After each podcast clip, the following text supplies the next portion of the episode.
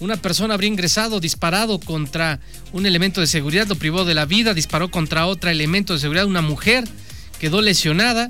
Posteriormente esta persona se dirigió a tratar de atentar probablemente contra el gerente de la empresa. Al no encontrarlo se quitó la vida. Ayer eran dos las víctimas, hoy muy lamentablemente han sumado tres, tres las víctimas. Eh, la elemento de seguridad privada que recibió un impacto ha perdido la vida. Vamos con nuestro compañero Alejandro López Arce. Adelante, Alejandro. Muy buenas tardes, Giovanni, al auditorio. Pues en el hospital falleció la segunda víctima, una mujer, elemento de seguridad privada, que fue herida de un balazo en el pecho cuando trabajaba pues en la empresa de Gaza de la colonia Cibac del municipio de Xitepec. Por medio de las cámaras de seguridad, en la tarde de ayer, un individuo supuesto ex agente de seguridad llegó en su motocicleta a la empresa. Al entrar, pues se dirigió a la caseta donde estaban sus excompañeros. Ahí empieza pues a platicar con ellos y después sacó una pistola que traía en su mochila y le disparó de frente a su excompañera, que cayó pues al recibir un balazo en el pecho. El otro elemento que se encontraba de espalda fue agredido, recibe pues el primer impacto y después otro más. El agresor pues pasó por la caseta de la entrada, caminó por el patio de la empresa saludando pues a otros trabajadores, después subió unas escaleras con dirección hacia las oficinas de recursos humanos. Este hombre disparó hacia un medio donde le apuntó pues a otros empleados y después se quita la vida. Giovanni, tras la agresión, llegaron paramédicos municipales y vieron a dos elementos de seguridad tendidos en la caseta de la entrada. Él había perdido la vida y ella, presentaba pues una lesión en el pecho, con el cual fue llevada en el hospital, donde horas más tarde perdió la vida. Mientras que el responsable pues quedó tendido sin vida en el área de recursos humanos luego de que se suicidara. El personal de la fiscalía pues investiga las circunstancias que llevaron al ex elemento de seguridad privada para que cometiera pues el doble el doble crimen. Una de las versiones Giovanni es que fue despedido por una persona de recursos humanos. Sin embargo, pues este caso, como te vuelvo a reiterar, es investigado por el personal de la Fiscalía. Gracias, hasta luego. A ti Alejandro López Arce, entonces aumentó a tres el número de víctimas de este hecho muy lamentable ahí en la empresa de Gaza. Abrazo solidario, por supuesto, a todos los trabajadores eh, de lo que vivieron ayer, fueron desalojados, pero entonces aumentó a tres el agresor que se quita la vida, una persona más de seguridad privada que ayer mismo perdió la vida y la elemento que estaba herida y hoy bueno, lamentablemente también falleció. Tres el número de víctimas. También en la vacunación, la vacunación sigue en la zona sur del estado de Morelos todavía pues se está registrando que está acudiendo gente, población de 40 a 49 años allá en Jojutla, en la unidad deportiva La Perseverancia. Estuvo mi compañero Luis Moreno. ¿Qué te encontraste en este día de vacunación? Es el segundo, Luis, adelante. Giovanni, en este último día de la Jornada Nacional de Vacunación contra el COVID-19, la población de 40 a 49 años en Jojutla, en la unidad deportiva La Perseverancia, se redujo considerablemente el número de personas que asistieron a inocularse en las sedes destinadas, eh, que eh, pues son eh, cerca del 50% que disminuyó la afluencia, como fue el caso también del tecnológico de Zacatepec en la región cañera. Personal de los servicios de salud, bienestar, Ayuntamiento de Jujutla, Guardia Nacional se encargaron de coordinar y suministrar esta dosis AstraZeneca para este martes. Giovanni, la perseverancia que tenía destinadas poco más de 3.350 de las 6.720 dosis para estos, lo que fueron estos dos días. En tanto, en Zacatepec y Giovanni, a las dos y media de este día, se terminaron las 4.000 dosis, por lo que pidieron 400 eh, aplicaciones, 400 dosis más. Eh, tuvieron que cerrar el inmueble para esperar, situación que causó un poco la molestia en la gente que estaba esperando. En entrevista, Ricardo Santana Quevedo, eh, del enlace estatal de COVID-19, informó que pues aún no tienen fechas contempladas también para Tlaltizapán y tenemos que señalar que en Sotavixtla será este jueves y viernes que se dé el Plan Nacional de Vacunación. Escuchemos parte de la entrevista. ¿Y en el caso particular de Tlaltizapán y Tlaltizapán eh, todavía no tenemos esa información concreta, tendremos que esperar. Por el momento solamente son estos tres municipios esta semana.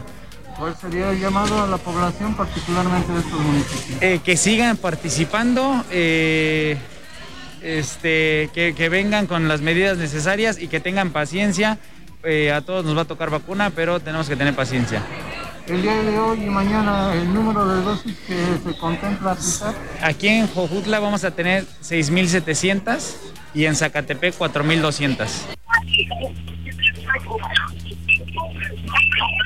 Adelante Luis, te seguimos escuchando.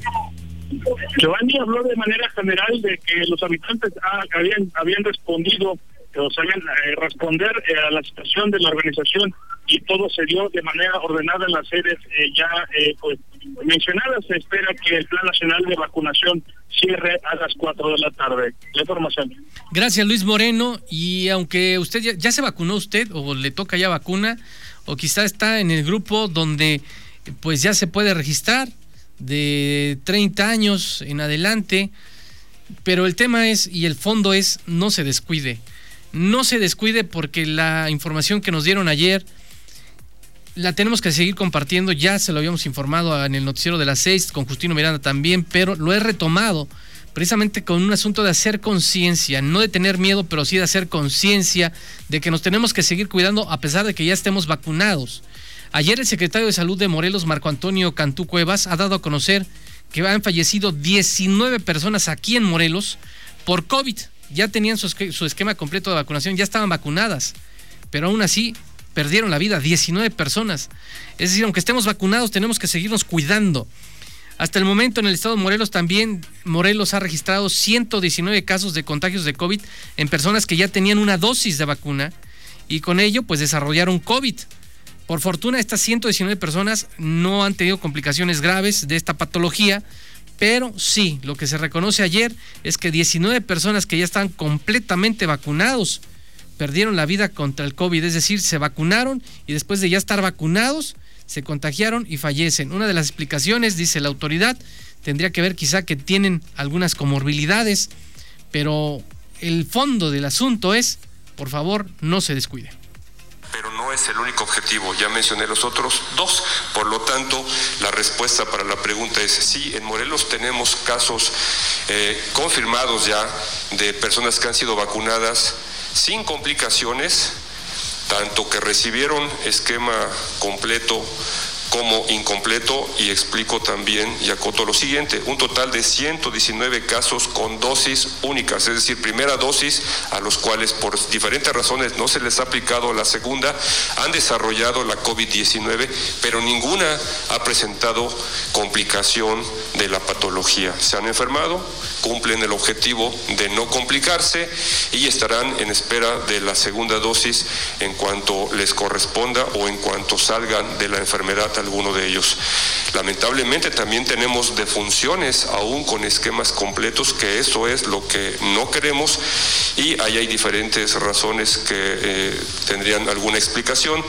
Un total de 19 eh, personas que lamentablemente han perdido la vida por la COVID-19, la mayoría de ellos en el lapso de tiempo en que ya estaban enfermos pudieron haber estado asintomáticos y ser vacunados y esa sería la explicación por la cual personas fallecieron.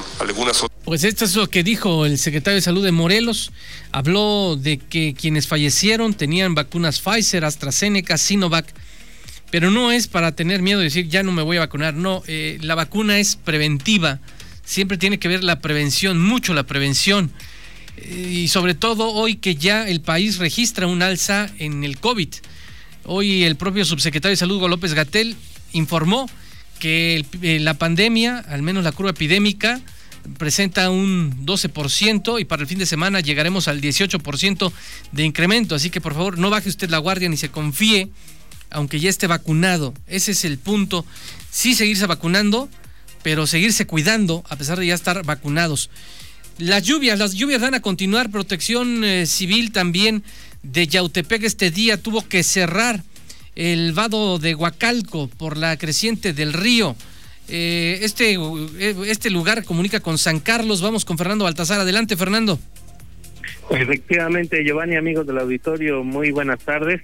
Son parte de las medidas preventivas que se están aplicando en el municipio, como ocurre también en Cuautla, donde hay otro vado que de la misma manera fue cerrado, y es que las fuertes lluvias registradas en las últimas horas y algunas de ellas que se prolongaron por eh, casi toda la noche en la parte alta del estado Morelos, generó eh, por la madrugada que los incrementos en los ríos Cuautla y Yautepec eh, subieran su nivel y en consecuencia que los vados quedaran eh, superados. Eh, en el caso de Yautepec, Protección Civil eh, llegó para coordonar la zona, después a lo largo de la mañana estuvo proximidad social para brindar ese mismo apoyo y evitar que se generara un accidente porque es muy fácil, se les hace muy fácil a los automovilistas para no dar toda la vuelta, pues pasar a pesar de que la, la corriente se ve tranquila, eh, pues el lodo y, lo demás puede ocasionar que poco a poco se pierda adherencia y esto genere la caída de los vehículos como ya ha ocurrido en anteriores ocasiones. Hoy la autoridad municipal está solicitando que tomen precauciones, que no se arriesguen cuando vean el nivel del agua arriba de los vados y estarán cerrándola cada que sea necesario. El pronóstico de lluvia continuará para los siguientes eh, días y evidentemente pues hay que estar en eh, medida preventiva para evitar accidentes, Giovanni duda. Gracias, Fernando. Sí, lo que hemos comentado. Si usted observa un vado con agua, y por favor no cruce. Siempre dude, diga, no, mejor buscamos otro camino. En, precisamente en este vado de Huacalco se ha llevado eh, la fuerza del agua a vehículos y han perdido la vida los tripulantes. Eh, nos ha tocado cubrir este tipo de notas y le insistimos, lo que queda del auto solamente es una bola de fierro, no queda absolutamente nada. Algunas víctimas no han sido ni localizadas todavía, entonces por favor dude para cruzar estos vados. Eh, las lluvias, las lluvias le puedo decir a usted van a continuar, nos dice hoy el Servicio Meteorológico Nacional que para Morelos, para Morelos habrá intervalos de chubascos de lluvias puntuales a fuertes. Esto es de 25 a 50 milímetros, igual que Coahuila, Zacatecas, San Luis Potosí, Aguascalientes, Jalisco, Michoacán, Guanajuato, Querétaro, Tlaxcala, Estado de México, Ciudad de México, Morelos, Campeche y Quintana Roo.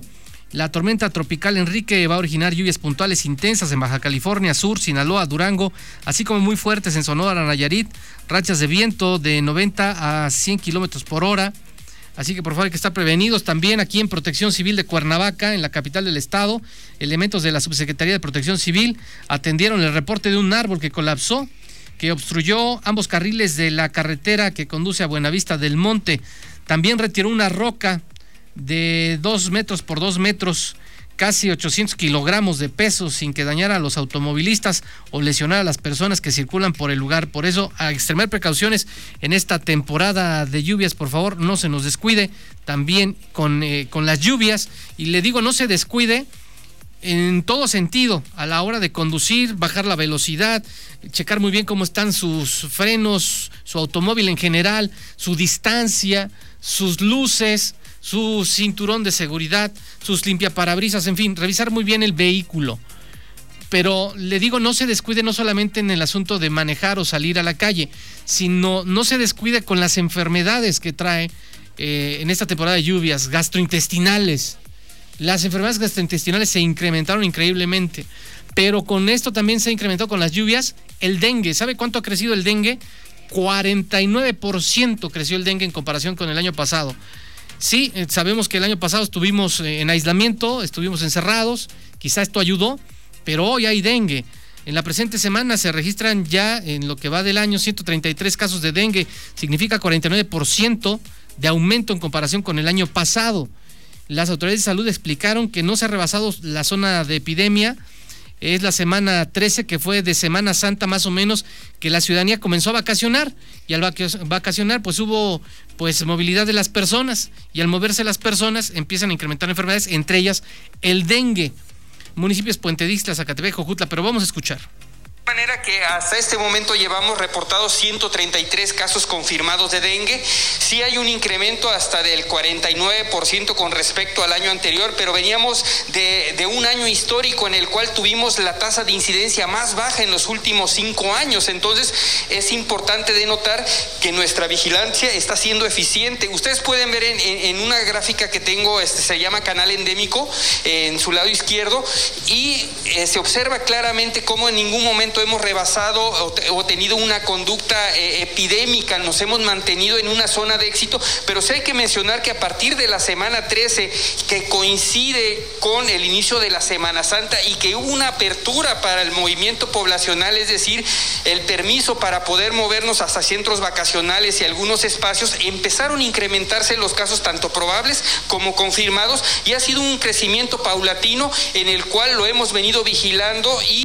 Bueno, crecimiento paulatino, dengue y también con esto eh, del movimiento, pues otras enfermedades, con el dengue, el zika, chikungunya y bueno, ¿qué le digo del COVID? La propia autoridad federal ha reconocido que desde Semana Santa empezaron los incrementos, vienen las vacaciones otra vez, vienen las vacaciones y seguramente muchas personas van a moverse y otra vez hay riesgos, por eso no hay que descuidarnos. Los municipios con mayor número de casos de dengue, Puente Dixtla, Zacatepec, Xochiapan, Jantetelco, pero tienen un problema las autoridades. Ahorita con el tema del el COVID-19 no se permite casi a las autoridades de salud ingresar a los domicilios, a checar cómo están los domicilios, a batizar, en fin, todas estas acciones de salud tienen problemas para ingresar. Mucha gente dice, no, no, no, no, no vaya usted a venir con COVID y me vaya usted aquí a contagiar. Eh, vamos con Luis Moreno, adelante Luis. Jacqueline Hernández Giovanni, jefa de la Dirección Sanitaria de Jujuy, me informó que por la pandemia el personal, al personal de vectores se les ha dificultado poder ingresar a los hogares a batizar y dar eh, pues asesoramiento a las familias para que puedan eh, pues erradicar posibles contagios de dengue. En este tenor, la titular expuso que el personal de abate cuenta con los protocolos también sanitarios para poder ingresar a los domicilios. Escuchemos parte de la, de la entrevista. Lo que necesitamos es que nos permitan abrir las puertas de sus hogares. Sabemos que por la contingencia pues existe el miedo, ¿no? De, que lleguen ellos y todo, pero pues ellos también tienen un, el personal del área de vectores tiene un filtro, tiene un triage también al ingreso de su trabajo. Y pues lo que esperamos es que la gente nos permita entrar para que sean asesorados y también eh, orientados en cómo... Eh, Giovanni por lo anterior hizo el exhorto a las familias abrir las puertas a los trabajadores para que eh, pues puedan ingresar, entrar y asesorar a las familias en temas de sanidad contra el dengue, chica y chikungunya. La información. Gracias, Luis Moreno. Pues eh, ese es el problema que se enfrentan ahora las autoridades. Y decía la autoridad de la Secretaría de Salud eh, el hecho de fumigar, porque hay mucha gente, no, es que vengan aquí a la colonia, fumiguen. Bueno, el hecho de fumigar es cuando ya el mosquito está presente, que ya hay dengue, o ya hay zika, o ya hay chikungunya. Entonces va la autoridad y fumiga. Pero esto ya no es una labor de prevención, sino de tratar de contener que se siga expandiendo la enfermedad. ¿Cuál es la labor de prevención? ¿Qué es lo que nos toca como ciudadanos? Como ciudadanos nos toca precisamente vigilar que en casa no se acumule el agua en ningún recipiente, tirar todo lo que es cacharro. Ahí esa tapita que usted ve ahí insignificante, bueno, pues ese es un punto donde el mosco tiene un criadero y empieza eh, la proliferación del mosco. Entonces, la prevención comienza desde casa, desde los trabajos, desde las escuelas, desde donde estemos. Desde ahí comienza a, a quitar todos estos acumuladores de agua y hay que hacerlo cada semana, porque si lo hacemos nada más una vez y dejamos un mes, pues sigue, se sigue eh, acumulando. Entonces es la labor preventiva. El hecho de fumigar también eh, afecta el medio ambiente, esta es otra, otra cosa ya, pero ya cuando se fumiga es porque ya hay la presencia de la enfermedad. Entonces, seamos preventivos, tengamos casa, casa limpia, patio limpio, y con esto podemos evitar esta enfermedad. Llevan muchas horas, ya en otro tema, llevan muchas horas ya los señores diputados en el Congreso del Estado, ahí ya se dieron la encerrona, una madrugada de estar a la expectativa. ¿Cuál era el asunto? Que quieren hacer varios nombramientos en el Tribunal Superior de Justicia, en el Tribunal de Justicia Administrativa, en fin, varios nombramientos. Los diputados que vienen dicen no, dicen no, no, no los hagan, espérense a que lleguemos nosotros, los vamos a hacer nosotros. Ellos dicen no, los vamos a hacer. Entonces están en el estira y afloja y ya llevan muchas horas. Eh, vamos con Ana Lilia Mata. Adelante, Ana Lilia. Gracias, Giovanni. Buenas tardes, buenas tardes a la Así es, casi se cumplen las 24 horas de este eh, receso que se decretó el día de ayer a la sesión ordinaria en la que justamente se estarían eh, pues aprobando nombramientos públicos. Es el caso de eh, cuatro magistrados del Tribunal eh, Superior de Justicia, dos comisionados del Instituto Morelense de Información Pública y Estadística, así como el titular de la entidad superior de auditoría y fiscalización y un comisionado sustitutivo de atención y reparación a víctimas del Estado. Son estos nombramientos los que se están negociando. Hace unos minutos se conoció que pues se reiniciaron las negociaciones que se suspendieron cerca de las seis de la mañana y ese día después de pues varias horas de eh, un saloneo de un estilo que quería entre los diputados locales que se dio se decía desde ayer por la tarde hasta la madrugada del día de hoy. Y bueno pues se conoce que aún no hay acuerdos definitivos. Estamos en espera de que en cualquier momento pueda reiniciar esta sesión ordinaria. La intención justamente de los diputados es que hoy se puedan concretar esos nombramientos. Por ello se convocó este día nuevamente a eh, pues eh, la eh, sesión ordinaria y con ello bueno pues avanzar. Todavía faltaría un nombramiento más en el límite que es un comisionado. Apenas se emitió la convocatoria está en el procedimiento legislativo.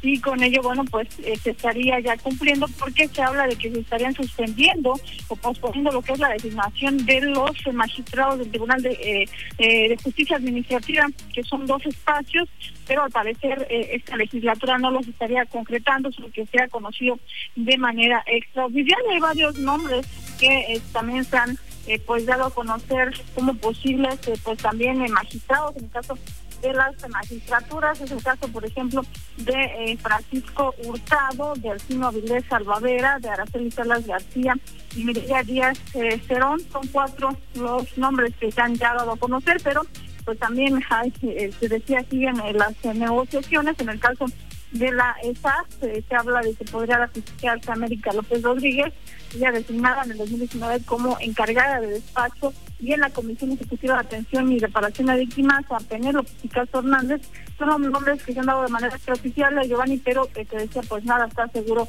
hasta que se esté votando en el Pleno del Congreso, que podría ser en, la, en cualquier momento, en las siguientes horas aquí en el Poder Legislativo. Es la información, Giovanni. Gracias, Ana Lilia. Pues ahí está, la moneda sigue en el aire, se, se ha manejado de manera extraoficial estos nombres, hay que esperar para ver si se ratifican. Eh, lo que sí, la Fiscalía Anticorrupción, ya en otro tema, ha imputado al expresidente municipal de Zacatepec, al expresidente municipal de Zacatepec, Francisco N., de que lo imputó de delitos de ejercicio abusivo de funciones, ejercicio ilícito del servicio público, peculado. Presuntamente pagó un millón trescientos seis mil pesos por una obra de drenaje sanitario que no fue realizada. Esto ya se dio en una audiencia. Fue una audiencia que se celebró el lunes 28 de junio del 2021 en la tercera sala de la Ciudad Judicial de Jojutla. El agente del Ministerio Público de la Fiscalía Anticorrupción presentó más de 30 datos de prueba en contra del exalcalde. De acuerdo a la denuncia presentada por la actual administración municipal relacionada con la causa penal, eh, JC 596 diagonal 2020, el 1 de enero del 2016 fue celebrada la primera sesión de Cabildo donde se aprobó darle facultades a la edil Francisco N para suscribir contratos, convenios y cualquier otro documento a nombre del ayuntamiento. En tanto que el 7 de febrero de 2017 el Cabildo aprobó el listado de obras del Fondo de Aportaciones para la Infraestructura Social y 2017 y en él apuntó 5, se, eh, se previó la construcción de drenaje en la calle Plan de Ayala y la calle Canal, segunda etapa, Colonia 10 de Abril Zacatepec, un monto de 1.306.000 pesos. Presuntamente de manera indebida, el alcalde otorgó la obra a la empresa constructora Raro sin que se cumplieran requisitos previstos en la ley de obra del Estado de Morelos, ya que no se incorporó la documentación técnica financiera, croquis de localización, descripción del proyecto, análisis de precios unitarios, acta del comité de obra de, de la comunidad. Por ello, el 13 de octubre del 2017, presuntamente el exalcalde autorizó una transferencia de 694.321 pesos a nombre del contratista sin que la obra se hubiera siquiera iniciado. Es decir, Francisco N. no vigiló que los recursos etiquetados fueran aplicados en la obra, para lo cual fueron aprobados, por lo que presuntamente incurrió en delitos antes mencionados. Y esto es lo que informa la Fiscalía Anticorrupción.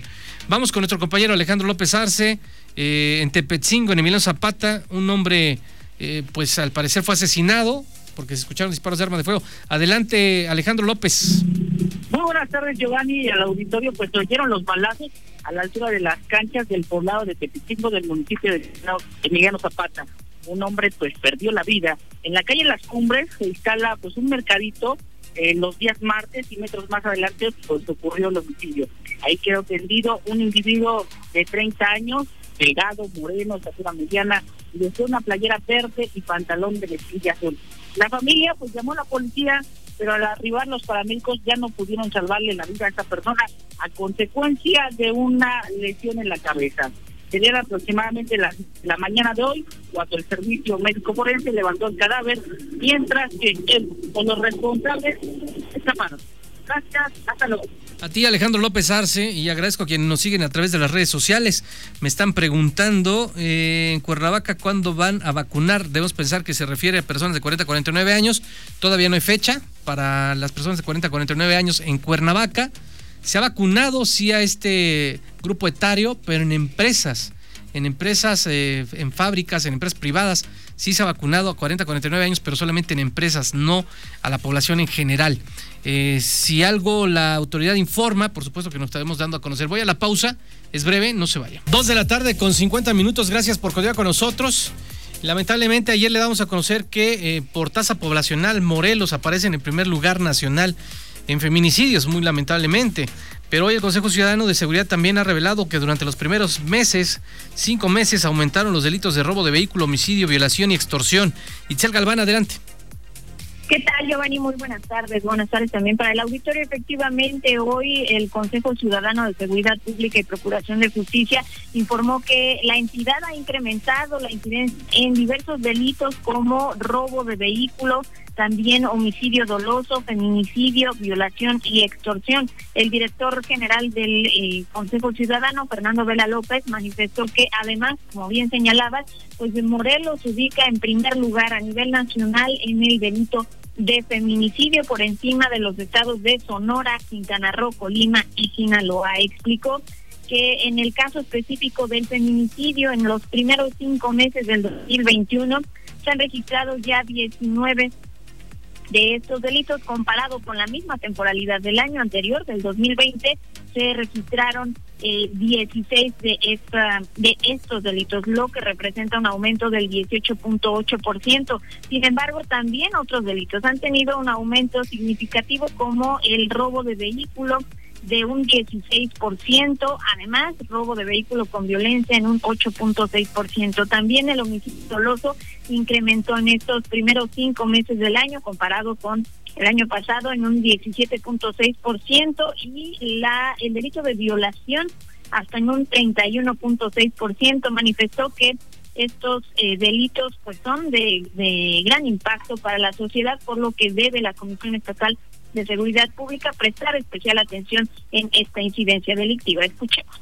En el caso del homicidio doloso, ahí sí tenemos un aumento bastante significativo del 17.6% y de estos el 15.1% se efectuó con arma de fuego. En el caso del feminicidio pasamos de 16 casos registrados el año anterior a 19 en este. Esto nos da un porcentaje de aumento alto de 18.8%, pero también aquí si lo metemos en tasa, ranking, esto es, dividimos este número de denuncias por cada 100.000 habitantes, pues el Sistema Nacional colocó a Morelos en el primer lugar. Esto es muy grave en el sentido de que, bueno, para mí el solo hecho de que existiera uno es gravísimo, pero que tengamos 19 pues lo es más, ¿no? En el Hoy escuchamos, Giovanni, a Fernando Vela López, director general del Consejo Ciudadano de Seguridad y Procuración de Justicia. Hasta aquí corte, Giovanni. Gracias, Itzel. Muy buenas tardes. El Tribunal Estatal Electoral todavía, para quien piensa que ya las elecciones terminaron, pues todavía no, todavía están en impugnación mucho de lo que ocurrió el pasado 6 de junio. Hay muchos que todavía no están de acuerdo con los resultados y acudieron conforme su derecho eh, a los tribunales y el Tribunal Estatal Electoral entonces está resolviendo al menos 17 juicios promovidos en contra de la asignación, por ejemplo, de candidaturas plurinominales, de diputaciones plurinominales. Adelante, Analilia Mata. Gracias, Giovanni. Así es, en total, en lo que va de este proceso electoral, el Tribunal Electoral del Estado de Morelos ha acumulado 1.805 juicios y, bueno, pues entre ellos se destaca 17 eh, juicios electorales promovidos en contra de la asignación de candidaturas plurinominales, en su mayoría, por supuesto, sobre representación a favor de Morena y el Partido Acción Nacional. Los partidos más en contra tal son los que han impugnado la determinación del Instituto Morelense de procesos electorales y participación eh, ciudadana, el INPEPAC, justamente para eh, pues eh, determinar si o no es que hay sobre representación en torno a la asignación de calificaciones plurinominales. Estamos viendo que pues, a ambos partidos se le asigne una diputación, recordamos que quedaron fuera de la lista de, de pues, estas ocho que corresponden en el Congreso del Estado. También se han impugnado en los dos requisitos electorales, eh, Giovanni, de acuerdo con lo que informó la magistrada presidenta del Tribunal Electoral del Estado de Morelos, Marta Mejía, quien recibió que eh, en este caso tiene que ver justamente con irregularidades en el proceso, en la, elección, en el conteo, incluso de votos. Están pidiendo en algunos distritos eh, lo que es eh, nuevamente el conteo de cada uno de los votos, es decir, voto por voto, como se señala, y bueno, lo que está resolviendo tiene que resolverse más tarde del 15 de julio por parte de este tribunal para que de esa forma dé tiempo a una posible recomposición si es que se determina que hubo irregularidades en todo este proceso eh, de eh, elección. También, bueno, el resto de los juicios corresponden a eh, uno que destaca, es el caso de, de el Volcán 1080 juicios que los ciudadanos, los pobladores justamente promovieron Juan en contra de pues, la elección de pues, el alcalde, que en este caso fue el suplente, y que pues ellos habían votado justamente por pues el anterior o el actual todavía y que bueno en este sentido decía la magistrada prácticamente se que no procedería porque bueno pues se trata de una resolución del Tribunal Federal en torno a violencia política por razón de género. En cuanto a ayuntamientos, también hay indignaciones por sobre representación en la regiduría que también se estarán resolviendo más tarde el primero de septiembre. Aún hay más tiempo, pero su mayoría sí tiene que ver con el tema, Giovanni, de asignación por, eh, por representación indígena de estos vulnerables y eh, pues en este caso es que eh, algunos partidos consideran que no se les asignó la regiduría correspondiente, pero vamos a escuchar lo que explicó la eh, magistrada presidenta del Tribunal Electoral. En, en eh, ocupar el, la, la, diputación plurinominal que asignó el INPEPAC o por considerar que el partido Morena y el, y el PAN están sobre representados y que por lo tanto eh, tienen derecho a que a que se les asigne una diputación plurinominal. Eso sí, sí, sí, sí, hay juicios. Se, los interpusieron este, candidatos que están eh, en las listas de representación proporcional. Ya ves que los partidos registraron su lista de ocho diputados este, de representación proporcional. Entonces, están impugnando diversos candidatos Bueno, pues es parte de lo que informa la magistrada el presidente del Tribunal Electoral con, respecto a estos juicios que se están resolviendo. Pues ya se han acumulado, te decía, eh, pues 1.805 juicios electorales. Esa es la información, Giovanni. Gracias, Ana Lilia. Bueno, hablando de estas impugnaciones, hablaba de Tetela del Volcán. En Tetela del Volcán recordemos que el actual alcalde quería ratificarse, pero le quitaron la candidatura por violencia política de género. Pero, ¿sabe? Hubo un abogado por ahí que interpuso más de mil recursos de impugnación. Más de mil, imagínese. Itzel Galván, adelante.